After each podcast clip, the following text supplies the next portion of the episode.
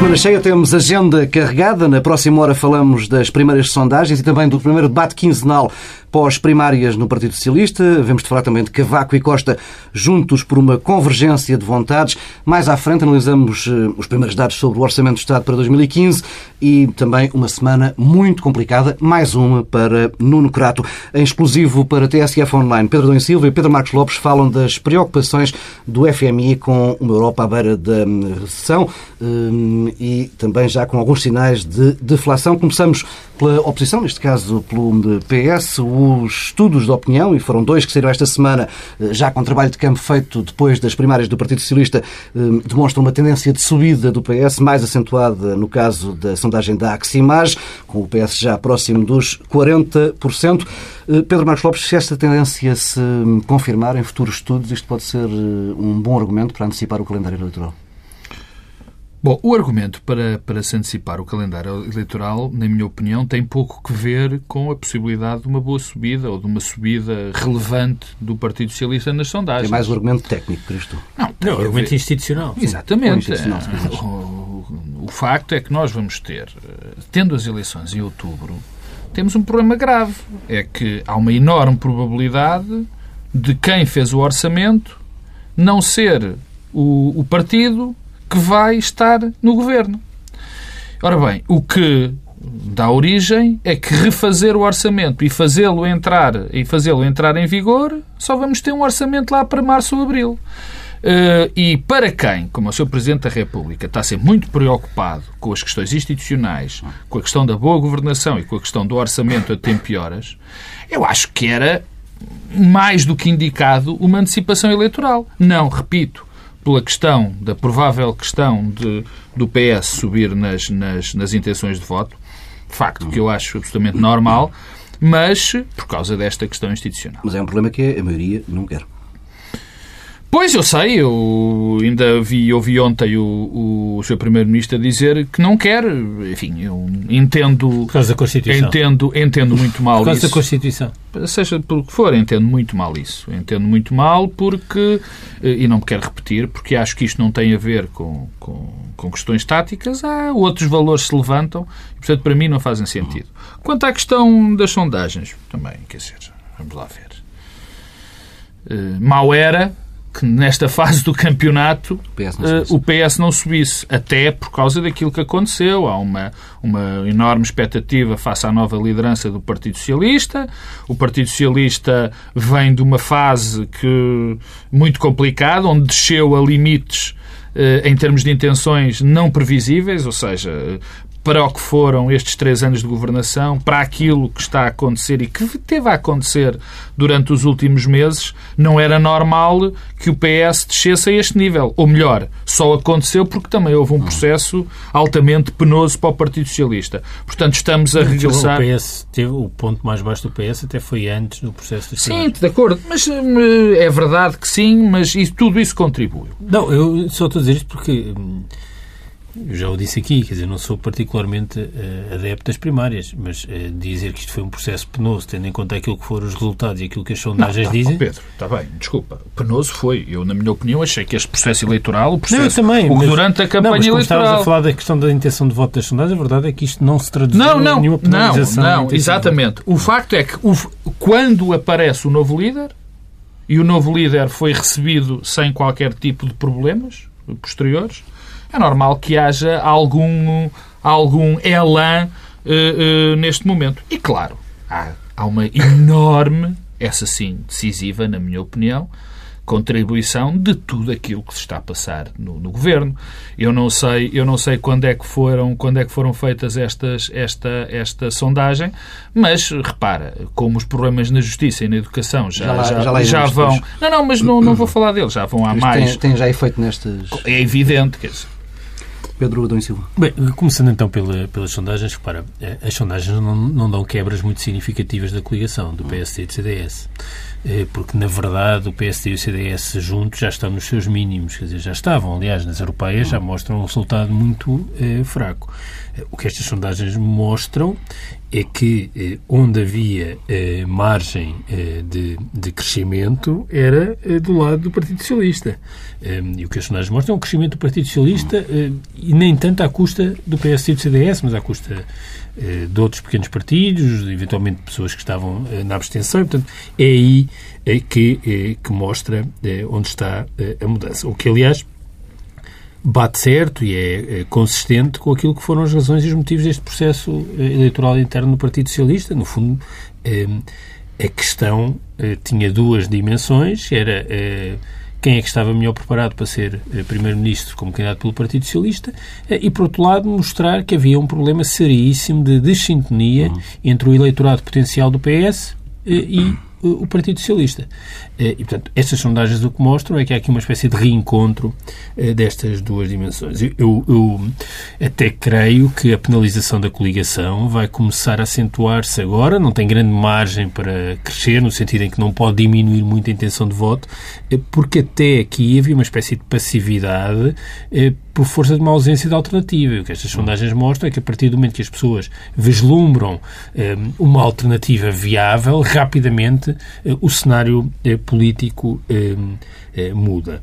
Eh, e, e, aliás, agora pegando na, na convergência de vontades que foi anunciada quer da parte da Presidência da República, quer de António Costa. Estás a falar do encontro de... Do encontro. Eu, quer dizer, este, o encontro é, é sintomático e significativo. Primeiro porque é uma espécie de reconhecimento de facto de que António Costa é uma coisa que ainda não é que é líder de um partido. Hum. António Costa não é líder de um partido. Foi eleito como candidato a primeiro-ministro num, num, processo ad hoc. É, Parece o Cavaco Silva de antigamente. Não, desculpa é isso que eu estou a chamar a atenção. Não, é isso que eu estou a chamar a atenção. Exatamente. Não, mas é exatamente, não, mas é exatamente isso. É que a realidade impõe-se. Claro. A realidade impõe-se. Eu acho Portanto, que o erro de Cavaco República... é não o fazer antes, quer dizer, não, mas o noutras circunstâncias. O Presidente da República, no fundo, eh, reconhece uma realidade política que tem muita força. É que António Costa, não sendo ainda líder do Partido Socialista, é já eh, líder do Partido Socialista. Eh, quer dizer, e não sejamos ingênuos. Um, o, ser recebido, a forma como foi comunicado, acontecer no momento do debate quinzenal, uh, tudo isto são mostra. Sinais. São sinais, uh, no momento em que aparecem as sondagens, mostram bem que o nosso futuro político uh, no curto prazo está mais ou menos mais ou menos mais ou menos Permites-me ser um intérprete autêntico do, do meu camarada Pedro Adão e Silva. Então. Eu acho que Costa vai estar muito bem com Cavaco Silva. Não tenho dúvida. E Cavaco Silva vai estar muitíssimo Porque é uma questão de convergência de interesses. Aqui não é de vontades.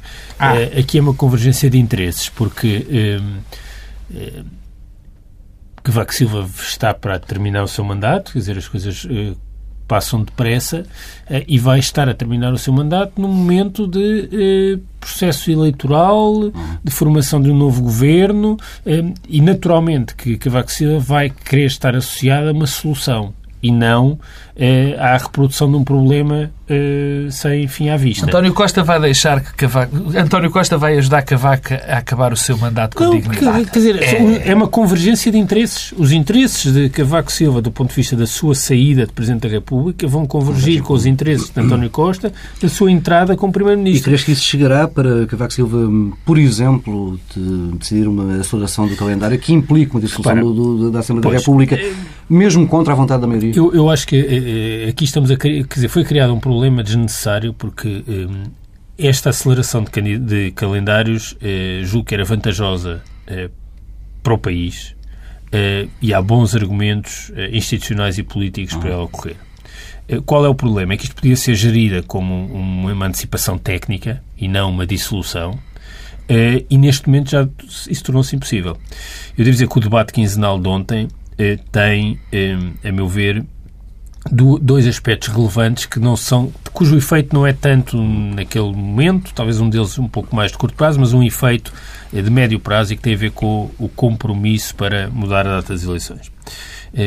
Eu pareceu-me que Pedro Passos Coelho foi longe demais na forma como afastou a possibilidade das eleições serem antecipadas. E repara, a antecipação era para eh, tornar o processo político interno mais compatível com o semestre europeu, eh, com o Orçamento de Estado para 2016 e com a separação das eleições presidenciais. Isto não é bom, quer dizer, não é uma solução eh, eh, 100% eh, positiva para o Partido Socialista.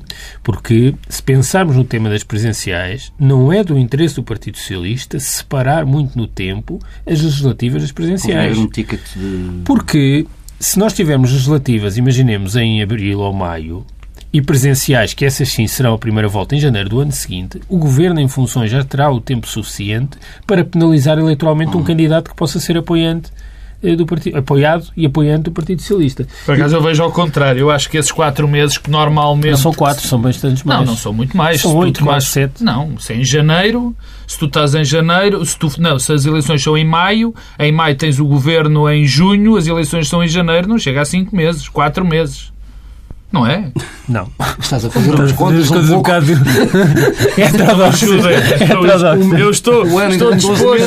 meses. Estou Um disposto. Seis. semestre tem seis meses. Não, É assim, janeiro não, tá bem, é mas o governo- depois se houver, segunda, se não. houver segunda volta, as eleições Não, são em março. Desculpa, não, não fiz as contas tão mal. que teremos um governo com algum estado de graça que não se passou com o último. Não, isso Com certeza, quer dizer, e Bom, desculpa, mas- e é junho, vocês têm razão, não são quatro, são seis. Não, são seis, sendo que é, pode Se ser fim de janeiro. e a segunda volta poderá ser Mas eh, o em Estado, março. desculpa lá, Portanto, nenhum, nenhum governo fica sem Estado de graça em, em seis meses. Mas, mas de- quer dizer, voltando agora, deixando essa parte que é aquilo que poderia ser menos do interesse do Partido Socialista, eh, eu julgo que eh, é do interesse nacional separar estes processos. O que achei é que Pedro Passos Coelho, na resposta que deu, invocou um argumento formal e constitucional, curiosamente um argumento constitucional, eh, exemplificando, dizendo, "Bom, no passado já houve governos até do Partido Socialista que as eleições foram em outubro, isso não foi um problema com António Guterres em 95. Eh, a razão desta necessidade é é porque nós vivemos um contexto completamente diferente daquilo que existia há 20 anos. Hum, Desde logo do ponto de vista orçamental e dos constrangimentos no co- no quadro eh, da zona euro. Hum, Ora, é isso que eh, deve levar a separar os processos. Da mesma forma que há uma variável que está de novo presente, que é a questão da formação do governo. Nós, em 95, foi possível ter um governo minoritário que, aliás, durou uma legislatura inteira nós vamos precisar de formar algum tipo de coligação na existência de um governo de maioria absoluta. Ora, um Presidente da República, em fim de mandato, com candidatos presenciais já no terreno a fazerem campanha, é menos capaz de ser um auxiliar para a formação desse governo. Portanto, tudo isto aponta a favor eh, da antecipação das eleições. E o que preocupa é que o, o argumento que foi invocado por Passos Coelho é um argumento frágil no sentido em que ninguém o reproduzirá. Ninguém vai dizer acho mal que o processo seja antecipado porque a Constituição prevê que seja eh, em setembro ou outubro. Digamos que, digamos que te acho muito otimista desta vez. A- eu queria voltar. Não estou a dizer que isso aconteça, estou a dizer eu- que fragiliza a posição. Eu queria voltar eh, à relação Costa-Cavaco. Eu primeiro acho muito bem que eh, Cavaco Silva tenha recebido, não sei quem é que convidou, deixou de convidar, houve um- uma convergência de vontades. Acho muito bem que essa convergência de vontades tenha existido, porque que diabo, quer dizer, de facto, quem é o líder do Partido Socialista é António Costa. E quanto mais cedo melhor eh, eh, os dois poderem se entender. Agora, quando eu digo que vai ser Deus e os anjos entre António Costa e Cavaco Silva, tem muito mais a ver com o problema de Cavaco Silva do que a necessidade de António Costa. António Costa, nesta altura, pouco, pouco precisa de Cavaco Silva. Aliás, pelo contrário, eh, a oposição da maior parte das pessoas que estão próximas de António Costa foi, em dada altura, maior ao a Cavaco Silva do que propriamente ao governo, não é? Eh, houve uma barragem completa de ataques de pessoas muito próximas, com artigos semanais, eh, muito próximas de António Costa, a Cavaco Silva. Aliás, coisa que António José Seguro não fazia. E, portanto, eh, não vai ser por Sim, António mas, Costa. Mas Cavaco Silva já não recebia António José Seguro. Sim, é, isso é, não Pedro, é completamente verdade, mas que também é verdade, e provavelmente tem mais importância para este caso, que António José Seguro nunca fez o tipo de, de ataques que foram feitos por as pessoas que estavam próximas de Costa ou até da fase final do socratismo, isso parece-me evidente. Bom, portanto, António Costa pouco precisa ou nada, não é por isso, mas António Costa pouco ou nada precisa de Cavaco Silva. Pelo contrário, neste momento, como dizia o outro, para António Costa basta estar sentado e assistir à desagregação uh, uh, deste governo, penosa, devo dizer, para, para que o, o, o poder lhe caia, lhe caia nas mãos. Agora, Cavaco Silva precisa de alguma legitimação e precisa de algum apoio de António Costa. Em primeiro lugar, para acabar o seu mandato com dignidade. Em segundo lugar, para que possa dizer que foi um homem que ajudou na fase final à governação, até António Costa. E a terceira tem a ver com algo de que eu acho a parte mais, mais, mais importante. A dada altura, Cavaco Silva, eu, eu, fico muito surpreendido, mas enfim, já vou dizer porquê. A dada altura, Cavaco Silva resolveu fazer-se o campeão do consenso. Fez dele o campeão da necessidade dos consensos. Primeiro do consenso, depois dos compromissos. Consensos, dos compromissos, o, o, que, o que lhe queiram chamar. Bom, tentando que as pessoas se esquecessem de que ele não foi, durante a maioria esmagadora do seu tempo de Presidente da República, um homem de consensos. Pelo contrário, as pessoas também não se podem esquecer que foi ele que não ajudou nem, uma, nem um bocadinho a que houvesse um governo de coligação na, na, no, quando o PS ganhou as eleições com, com maioria relativa, que fez um ataque cerrado, em algumas, em algumas situações uh, uh, bem, ao antigo, ao antigo governo. Bom, mas a dada altura resolveu afirmar-se como Mais, terceiro ponto, tem a ver com o facto de se ter colado inteiramente ao que foi a governação. Isso não, sem fazer juízo de valor se foi boa neste momento ou má. E, portanto, agora precisa de aparecer como homem que vai ajudar a um possível consenso entre o Partido Socialista e o Partido Social Democrata. E, e é esse o ticket, digamos assim, que ele vai querer arranjar, a, a, a, a, última coroa de glória que ele vai querer arranjar para o fim do seu mandato. Vamos eh, avançando e passamos à parte do governo eh, e pela educação. Eh, Crato ainda é ministro. Passos Coelho segurou com um sorriso e uma piada a meio da semana, numa semana em que hum, o problema com os concursos não ficou resolvido, longe disso. Hum, Pedro Domingos Silva, temos uh, um dead man walking, uh, alguém que está no corredor da morte e que vai, uh, mais tarde ou mais cedo, ter de sair. Não só um, temos vários, aliás. Isto é, quer dizer, um governo de mortos-vivos. E os mortos-vivos, aliás, isso nos filmes de série B vê-se muito. Os mortos-vivos têm de ser parados quanto antes porque fazem muito estrago. Um, isso é verdade na educação e na justiça, mas eu, quer dizer, eu acho que já não vale a pena falar muito do, da questão concreta uh, do que se está a passar na educação, do que se está a passar na justiça, são coisas que falam, aliás, uh, por si. Um, o, que, o que importa uh, sublinhar é que estamos perante um governo que não garante os mínimos. Não garante os mínimos funcionamento mínimo da administração. Quer dizer, já não estamos perante uma divergência política programática Ehm, já não é se tem ou não um sentido estratégico.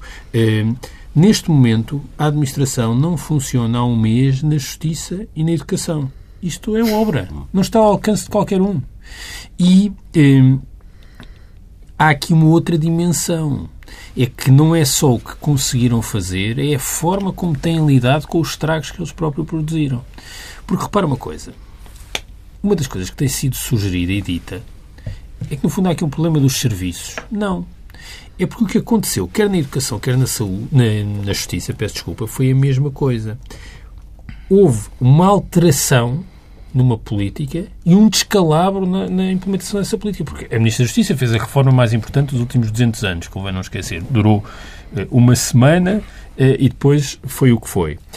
E também no concurso, nestes concursos, também houve uma alteração nos concursos. Não foi como se estivéssemos a fazer a mesma coisa dos anos anteriores. Portanto, o governo decidiu alterar e não foi capaz de concretizar. Portanto, essa conversa que é uma operação que todos os anos acontece e que este ano correu mal por causa dos serviços é falso. Houve uma decisão política de alterar e depois não foram capazes de a concretizar. E depois, eh, eh, a resposta, quer dizer, aquela ida ao Parlamento do professor doutor eh, rigoroso e insigne matemático Nuno Crato com aquela brincadeira do mantêm-se ou manter-se-ão é uma coisa insultuosa. É insultuosa, não tem nome. Hum, e, e, no fundo, hum, é bem revelador, é revelador do caráter, não é só já uma questão política, é revelador também do caráter eh, do ministro eh, eh, Crato e daquele maoísmo resiliente que, que o acompanha. Mas, mas isto não tem graça. Eu não acho graça, por acaso não acho graça nenhuma. No Desculpa, sentido... maoísmo resiliente com virás, quer dizer, tu dizes o que tu quiseres, mas. mas.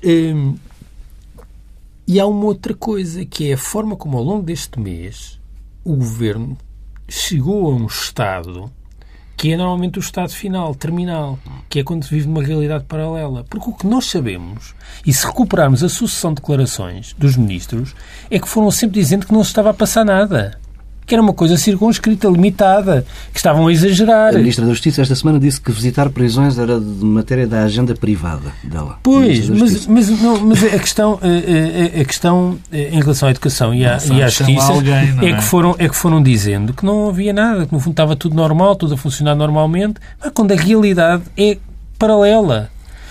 E o Primeiro-Ministro, aliás, acompanha isto, tem sempre desvalorizado do ponto de vista daquilo que se está a passar. E o Primeiro-Ministro, no debate quinzenal, e há pouco era isso que eu queria chamar a atenção para a segunda coisa que disse, tem uma frase, eu não consigo reproduzir a frase, mas a ideia, eh, julgo que é mais ou menos esta. É difícil reproduzir as frases do Primeiro-Ministro. Eh, e a desorganização mental também não ajuda a acompanhar os raciocínios. Mas, a certa altura, em relação àquilo que se estava a passar na educação e na eh, justiça, ele, aliás, juntou as duas coisas para dizer que o governo estava a fazer reformas profundas, portanto, reconhecendo a dimensão política disto, que é contraditório com a responsabilização eh, dos serviços, e, como é, é como é um processo muito virtuoso, produz uma espécie de danos colaterais, que é esta coisa. Quando se faz reformas profundas, acabam por acontecer estas coisas. Bem, isto mostra bem o que é este governo, porque isto é próprio de um, de um bando de revolucionários, eh, mas revolucionários videirinhos porque eh, um governo reformista e gradualista não tem esta atitude, não acha que um, um, mês com escolas sem professores ou a justiça paralisada é um dano colateral. Quer dizer, isto, aliás, remete para o pior do passado político da Europa. Esta ideia de que há uma revolução salvífica e tudo o que acontece temos pena, mas está associada a essa grande virtude final. E, portanto, esta questão, e tem a ver com os mortos-vivos, quer dizer, isto os danos e os estragos que produzem são de tal forma que têm de ser parados. O que tem uma enorme vantagem eh, do ponto de vista da, facilitação da vida de quem virá a seguir, do ponto de vista da governação, mas uma coisa muito negativa. Eh, a parte negativa é que não é bom eh, para a saúde do regime que eh, a alternância política eh, não dependa também eh, de, de, alguma alternativa programática. Ora, no estado a que isto está a chegar, o próximo governo, o próximo governo bastará ser um governo de pessoas normais, competentes e credíveis.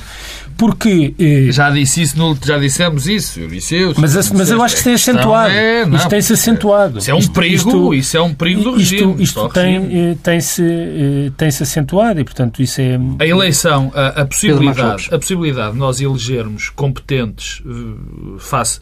a a possibilidade de nós acharmos que vamos, que vamos votar em alguém porque os achamos competentes e não votamos nestes porque, são, porque achamos incompetentes é grave para o regime, como é evidente, já o dissemos. Mas deixa-me. Eu, eu, eu, eu não. Eu, a mim não me surpreende que, que, Cavaco, que Cavaco, meu Deus, que Passos Coelho não, não tenha demitido Teixeira da Cruz e Nuno Crato, francamente. Eu acho que Nuno Crato e Teixeira Também da Cruz... Também não deve estar fácil arranjar ministros para, para escrever. Eu acho que Nuno Crato e Teixeira da Cruz eram os dois últimos os dois últimos pilares daquilo que foi uma coisa que surgiu eh, de repente, que era uma ideia salvífica deste governo. Ou seja, Uh, Cavaco, uh, Passos Coelho, eu não sei porque é que estou com Cavaco Silva, hoje na mente, digamos assim, mas Passos Coelho. alguma Freud, fixação. Pá, tenho, alguma, tenho alguma fixação, é verdade. Mas Passos Coelho, a dada altura, tinha um núcleo duro. Um núcleo que ia revolucionar Portugal.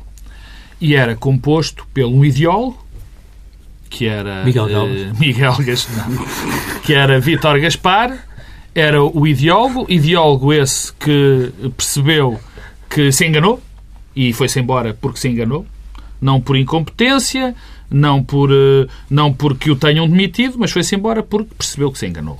E bem, e esta semana ainda veio reafirmar falaremos, mais falaremos disso o engano. depois no Depois tínhamos extra outro filósofo, o, o Miguel Relvas. Miguel Relvas, que era assim uma espécie de, de, de- da outra face, uma espécie não, era a outra face de, de Passos Coelho, e que não saiu por ser manifestamente incompetente na coordenação política, não saiu porque mentiu deliberadamente e com quantos dentes tinha na boca ao Parlamento, não saiu porque eh, fez algo de inqualificável com uma jornalista do público, saiu porque queria ser doutor sem ter estudado. E foi ele próprio, relembro, que quis sair. Ele próprio disse, quando saiu, eu vou-me embora porque quero Já não tinha força anímica. já não tinha força anímica. Bom, também não foi demitido. E depois haviam três pessoas que eram chave também. Era Álvaro Santos Pereira, que escreveu um livro e que ia salvar Portugal através dos pastéis de nata, mas que ia mudar toda a Os pastéis de economia. nata já foi depois. O livro era através Sim, da, toda a economia- do, do fecho dos institutos E atitude, públicos e atitude. Muita E- atitude. e do Estado Paralelo. ia, portanto, resolver mudar a economia portuguesa. Nuno Crato, que era o homem que, eh, com o facilitismo, ia acabar com o facilitismo, ia mudar completamente a escola, implodindo, implodindo o, ministro, o Ministério da Educação. Não tem, tem o que, conseguido. o, que, o que não está muito longe, de facto, da realidade. E a doutora Teixeira da Cruz, que entre as frases magníficas que tem tido, o Pedro já aqui disse uma, que era a maior reforma nos últimos E 200 acabar com a anos, impunidade. e, e que ia acabar com a impunidade, com essa malandragem, inverter o ónus da prova e tudo mais. Portanto, estes eram, de facto, o núcleo duro, os homens que iam reformar este país. Ora bem, os três primeiros caíram. Estes dois não podem cair. Porque, no fundo, são os únicos, os últimos que restam a Passos Coelho. Ele, no fundo, se estes dois vão embora, é ele que também se vai embora. Quer dizer, é, é acabar, é o Já final. dizias isso com o Vítor Gaspar? Este- não, não, não, não, não, não disse não. Eu disse que ele era o ideólogo e a ideologia acabou. E a ideologia acabou. Mas há uma coisa que é fundamental. Que É que o disfarce, eh, o disfarce, normalmente, o grande disfarce para a incompetência é eh, a ignorância misturada com ideologia. Muita ignorância e muita ideologia colada à cuspe. E o- é o que está a acontecer, por exemplo, no caso de Nuno Crato e no caso de Teixeira da Cruz, é evidente. É evidente, porque Nuno Crato partiu sempre de pressupostos que não existiam. Portanto, que eram ignorância. Por exemplo, havia facilitismo e nós, por acaso, até somos dos países com mais chumbos. Havia uh, o abandono escolar, também é gigantesco. Portanto, partiu sempre, partiu sempre de pressupostos ignorantes. E depois mascarou-se isto com uma espécie de ideologia de revolução. E claro que tinha que dar, tinha que dar para o torto. Portanto, o que está em causa nestes dois não são eles dois de facto. É a governação por inteiro e é Passos Coelho. Hum, Vamos avançando para outro tema, a questão da resolução do BES. Esta semana, no mesmo dia, Maria Luísa Albuquerque, no Parlamento, e o Primeiro-Ministro em Milão descobriram que o Estado tem um banco público, eh, a Caixa de Depósitos, e que as perdas com a venda do novo banco eh, vão, afinal, ter custos para os contribuintes. Pedro Dom Silva, há muito por contar nesta história ainda. Não, não, está tudo contado desde o primeiro dia. Quer dizer, hum, é- é, o, o que o Governo tem dito sobre o BES é uma história que é mais uma que não adere à realidade desde o primeiro dia. Hum, primeiro era o BES e o GES eram coisas diferentes, depois não ia eh, ter custos para o contribuinte, depois o Fundo de Resolução não era do Estado, depois o processo iniciou-se só no dia hum, no dia em que durante aquele fim de semana hum, e tudo isto é falso. De 1 de agosto ao final do dia. Exatamente. Tudo isto, eh, tudo isto é falso. São eh, mentiras umas atrás das outras. Mentiras atrás das outras. Aliás, devo dizer uma coisa com toda a, com toda a frontalidade. Eh, Uma das coisas que é sistematicamente dito e sublinhado é eh, que a Ministra das Finanças é, afinal, eh, uma grande política. Ah, Eu devo dizer que não me lembro de alguém com tanta capacidade de mentir com o ar que a Ministra das Finanças mente. Não me recordo. Peço imensa desculpa, mas não me recordo. Porque, aliás, foi muito sintomático o que o Governador Carlos Costa disse no Parlamento esta semana. Eh, Sob a contradição com as datas da Comissão Europeia, porque no fundo disse, bem, alguém vai ter de explicar isso Não- e não não sou, sou eu. eu. Dizer, vamos lá ver se, se nos entendemos. Eh, Houve uma quinta-feira em que foi aprovado um decreto-lei no Conselho de Ministros para preparar a resolução. O dia, isto, portanto, isto acontece no dia seguinte à divulgação dos prejuízos do BES. As ações continuam a ser cotadas em bolsa. São transacionados milhões de ações em bolsa. Caem 65%. Caem 65%. Há uh, acionistas de referência que vendem as ações. Uh, é, uh, soube-se esta semana pelo Diário Económico que a Direção-Geral da Concorrência da Comissão Europeia uh, prova que o processo teve início na Europa a 30 de julho. 30. Ora, a Direção-Geral da Concorrência não tem a ver com bancos que estão em risco, tem a ver com as ajudas, eh, com os auxílios de Estado. E, portanto, eh, há aqui alguém que não está a falar a verdade.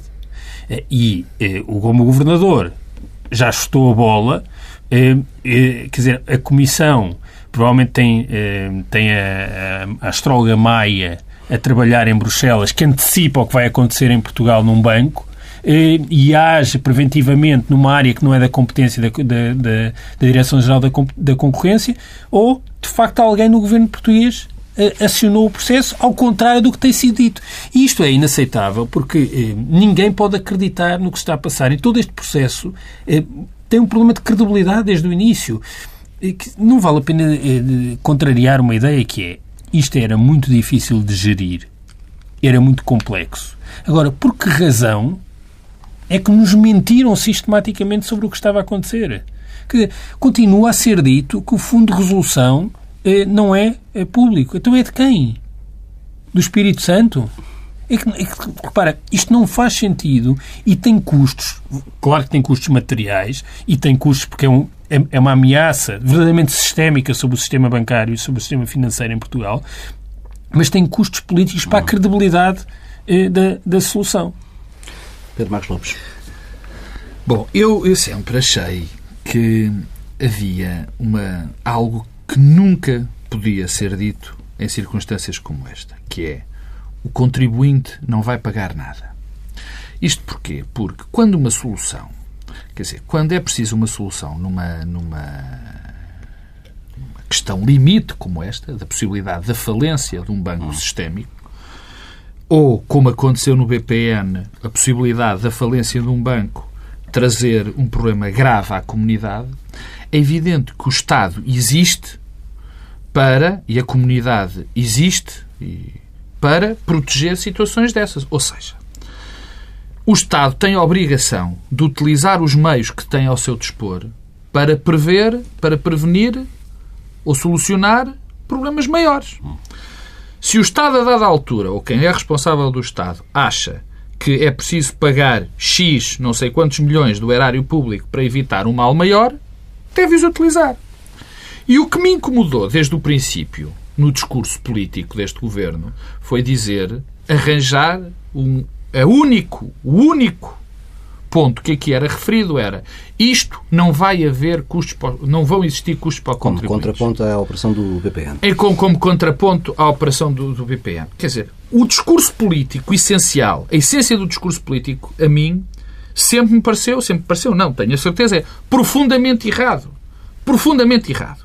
Porque, e repito, se está em causa o interesse público, o que o governo faz é pesar as situações, o que é que é melhor para o interesse público claro. ou o que não é melhor para o interesse público. Toda a gente percebeu já claro. que o banco não vai ser vendido pelo montante que foi capitalizado. Como é evidente.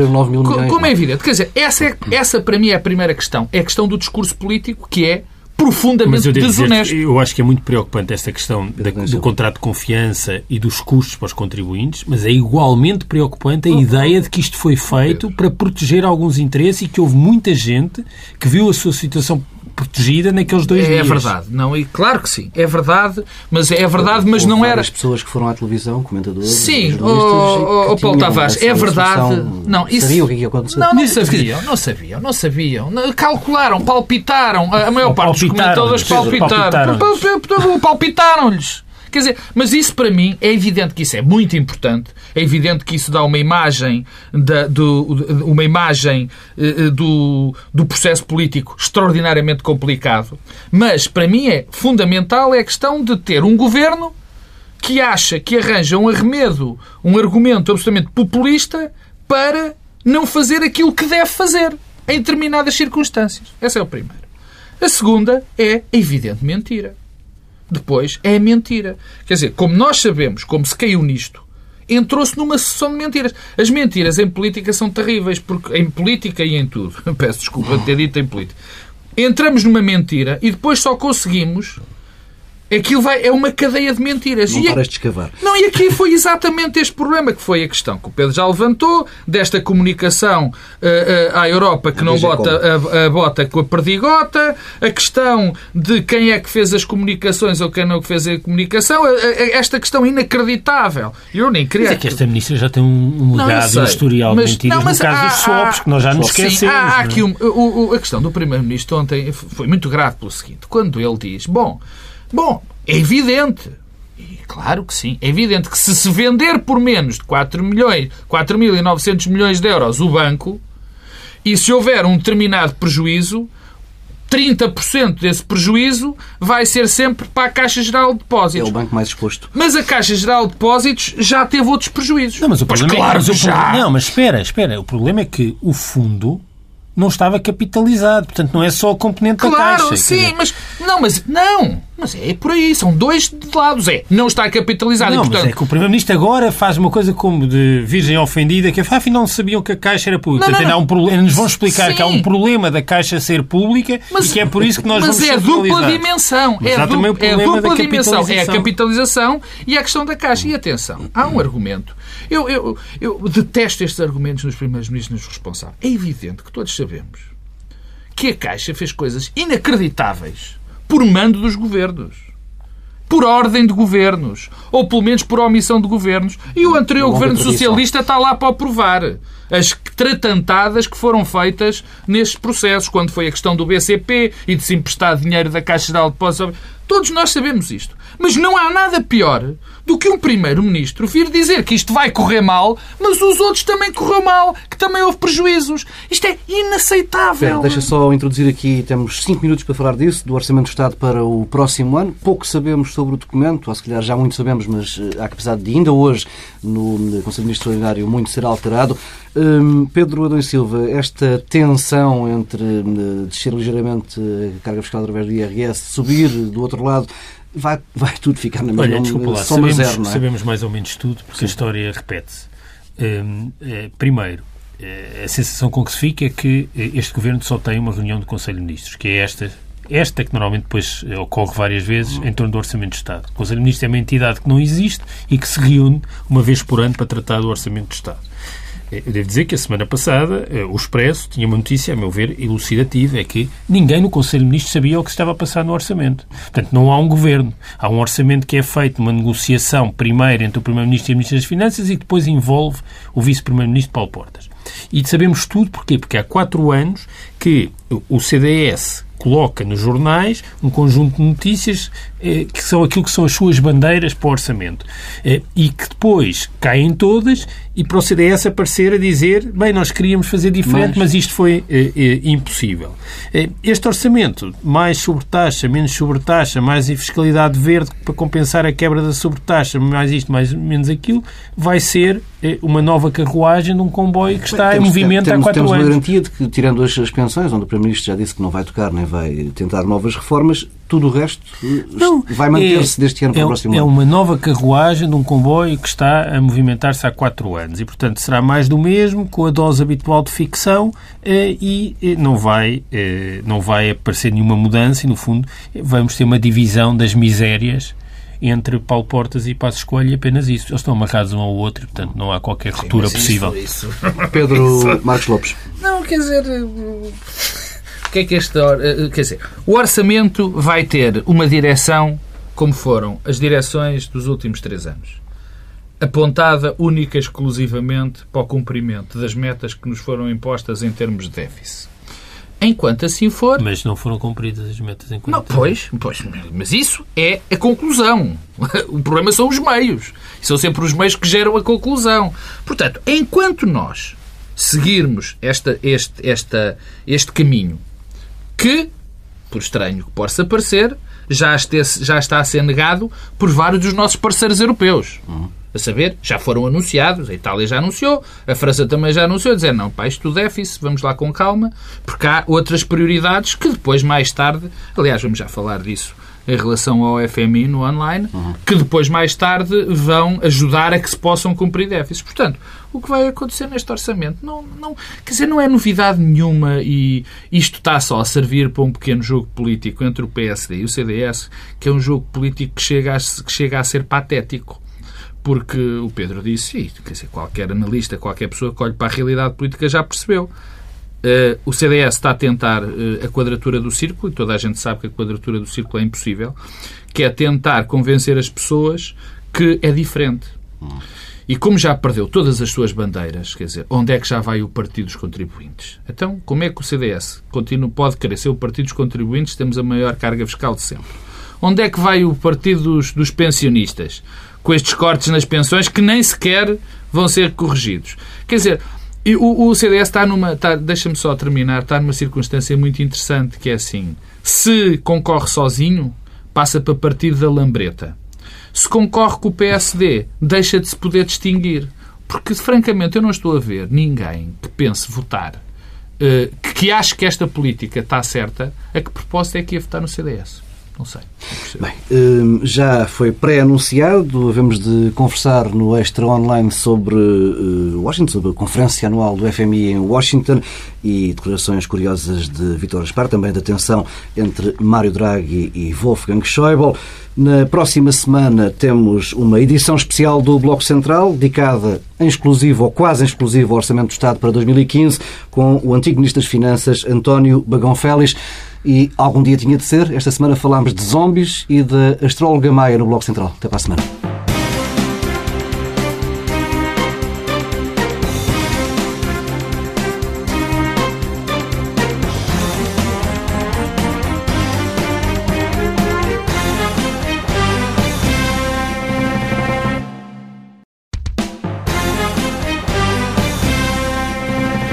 Mudamos esta conversa para Washington, onde na conferência anual do FMI tivemos o regresso de Vítor Gaspar. Um, Pedro Marcos Lopes com ideias, ideias curiosas. Deixa-me começar por, eh, por dizer algo em relação ao, ao FMI. É, ainda bem que eu não sou um, um, especialista em, em questões do FMI, porque senão já tinha sido enlouquecido e internado ali no Júlio de Matos, porque isto é com cada tiro, cada melro mesmo porque uma vez vem um diz uma coisa, depois vem outro diz outra coisa. Eh, quer dizer, ninguém entende o FMI ultimamente. Ultimamente, ultimamente não. Ultimamente não. Dá muito bem dito. Depende do conceito de ultimamente. Bom, mas tivemos o grande, o, o, o, o grande Vítor Gaspar, o homem que, que era, o, como eu disse há bocadinho, o ideólogo uh, deste governo e que uh, nos no seu pedido de demissão, escreveu-nos uma carta em papel pouco perfumado, dizendo que desculpem lá, enganei-me, desculpem qualquer coisinha, mas eu enganei-me. E curiosamente, neste documento que ele assina, vem dizer coisas que são verdadeiramente extraordinárias. Por exemplo, eh, é preciso uma política orçamental inteligente que ajude as reformas a surtirem efeito a criar emprego e a não deixar as economias desenvolvidas num pântano, num pântano de baixa inflação. Bom, uma política inteligente que não coloca em xeque a sustentabilidade da dívida. Bom, se nós olharmos para este discurso e depois diz mais tarde também que essa política inteligente passa por mais tempo, por fazer os ajustamentos e as reformas estruturais de forma, de forma mais suave e mais alargada. E com livre fiscal nas economias que tenham. Eu posso encarar isto de duas maneiras. Uh, a primeira é com. Uh, dizendo assim, bom, uh, é a continuação. A continuação da. do meia-culpa daquela carta, dizendo assim, bom, enganei-me completamente, e, portanto, eh, estou mais uma vez a reconhecer. Com rigor, aquela análise não era para Portugal, não é? Bom, pois não, não, pois essa é a segunda parte. Essa é a segunda parte. É exatamente essa. Ou então, interpreto isto é, isto dá para toda a gente, menos para Portugal. Em Portugal não, vai ser preciso uma coisa violentíssima, vai ser preciso destruir parte do tecido produtivo, vai ser preciso pôr em causa toda a classe média, vai ser preciso destruir setores inteiros da economia, vai ser preciso criar um desemprego enorme, enorme pior do que enorme, é criar um desemprego estrutural. Bom, e portanto, é uma negação básica de tudo aquilo que disse. Isto tem a ver também, provavelmente, com os ares que se respiram lá fora. Não é? Só pode ser. Pedro Adão Silva, entusiasmou-te tanto como aquela passagem por Lisboa de Vítor para falar sobre Alexander Hamilton? Não, não, não deixei felizmente de acompanhar a carreira da professor Gaspar eh, e eh, não, não lhe atribuo sinceramente relevância nenhuma. O que atribuo muita relevância é de facto ao Economic Outlook do, do FMI. Um, ehm, Assustador para a Europa. Não, não, não, não. É aquilo que, que, se propõe fazer. Não, não na leitura do cenário, mas na autêntica revolução coperniciana. É, afinal, de utilizar a linguagem Vitor Gaspar. Zombies, revoluções copernicianas. Que Vitor Gaspar é, aprecia. É, que, que, significa para o FMI? Repara, o FMI é, desde há muito tempo, o principal é defensor ideológico e teórico da austeridade como saída eh, para eh, as crises financeiras. E, este outlook é muito relevante porque representa de facto uma revolução coperniciana, uma mudança profunda no pensamento do FMI. Até investimento público Era isso que eu dizer. É, é o que o outlook diz é que o investimento público, repare, o investimento público, em particular em infraestruturas, é, é positivo. Isto, isto é uma questão séria, porque diz mais, diz quando o desemprego é elevado, e isso está a acontecer em, todas as, em todos os países industrializados, há um impacto positivo do investimento, ao contrário do que acontece com os cortes na despesa ou os aumentos de impostos. Reparem, nós estamos amarrados a uma discussão que é reproduzida acriticamente em Portugal, que é, bem, então qual é a solução? Aumentar impostos ou cortar na despesa? E o FMI vem dizer, atenção, em contextos como o atual, com desemprego elevado e com economias em recessão ou eh, com crescimentos anémicos, o eh, investimento pode ter um impacto positivo. Pedro Adão e Silva, deixa-me interromper-te. Eles ouviram o Bloco Central da semana passada, onde tu dizias que a única alternativa era o investimento. Estás Exatamente. a ver? E, e dizem mais. E dizem, nós não sabemos. E dizem mais. O, o investimento em infraestruturas devidamente planeado e desenhado reduz o peso da dívida pública em lugar de aumentar. E os investimentos pagam-se a si mesmos. Mas dizem uma coisa, que era aquilo que o Pedro estava a chamar a atenção, que é, bom, isto não é para ser feito todo, da mesma forma em todos os sítios. Eh, e um, há um artigo um, muito interessante que saiu esta semana no Financial Times do Lawrence Summers, que foi uh, Ministro das Finanças de Bill Clinton um, e que é um académico, regressou uh, à docência uh, no ensino superior privado, como outros políticos em Portugal, mas o Lawrence Summers tem um currículo académico consolidado e sólido. Não sei se lhe foi distribuído serviço docente, tendo em conta que já estamos em outubro e, portanto, o, o serviço docente para o ano já foi todo planeado. mas o, o Lawrence Summers, o que é que, o que, é que nos diz? Na Europa, reparem, na Europa, isto tem de ser feito através de mecanismos que caiam fora do perímetro orçamental, através da expansão eh, dos poderes e da capacidade do Banco Europeu de Investimento ou despesas de capital que sejam tratadas de forma diferente do ponto de vista orçamental. Ah, isto é, é absolutamente central o que o FMI fez, porque, junta, conjuntamente com aquilo que o BCE já fez, mostra bem que nós podemos estar a aproximar-nos de um momento em que os governos vão ter uma oportunidade, quer para consolidar a sua posição financeira, quer para reforçar as economias, eh, e essa oportunidade vai ter de passar por formas novas de investimento. Esta ideia de que as exportações eh, iam resolver todos os problemas estruturais é uma ideia absurda eh, e que não resiste a nenhum teste eh, de realidade. E, portanto, o FMI, que era um bastião de verdadeiramente, de verdadeira paixão pela austeridade, chegou a esta conclusão. O Lawrence Summers, aliás, diz uma coisa interessante, que é os países que acompanham esta lição do FMI vão beneficiar. Tem tudo a ver com o Orçamento de Estado que estamos a falar há pouco. É que o governo português não está a acompanhar esta posição. É o que eu espero que o FMI daqui a três meses mande o lateral completamente veremos, diferente. Veremos. Eu acho que, por acaso, acho que os tempos, os tempos estão, estão, estão a mudar. Eu também acho isso.